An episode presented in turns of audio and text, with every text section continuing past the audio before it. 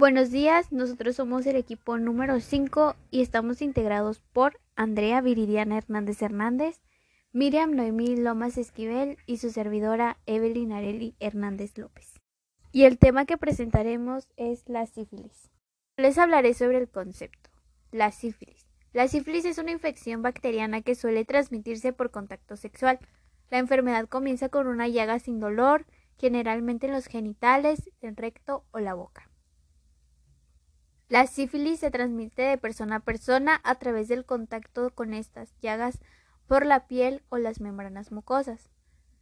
La sífilis es una enfermedad de transmisión sexual que puede causar complicaciones a largo plazo o la muerte, si no se trata de manera adecuada. Los síntomas en adultos se dividen en fases. Estas fases son primaria, secundaria, latente y avanzada.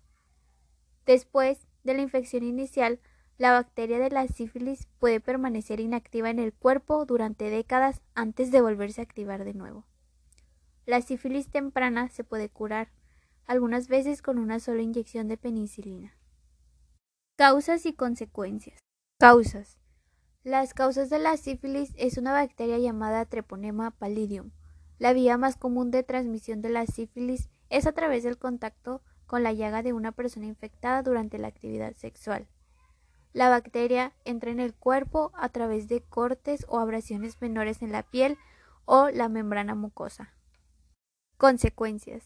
Algunas consecuencias de la sífilis son fiebre, inflamación de los ganglios, dolor muscular, úlceras en la piel conocidas como chancros, que se presentan sobre todo en la zona genital y de la garganta, y condiciones más graves como la pérdida de la visión o la parálisis que están relacionadas con la sífilis.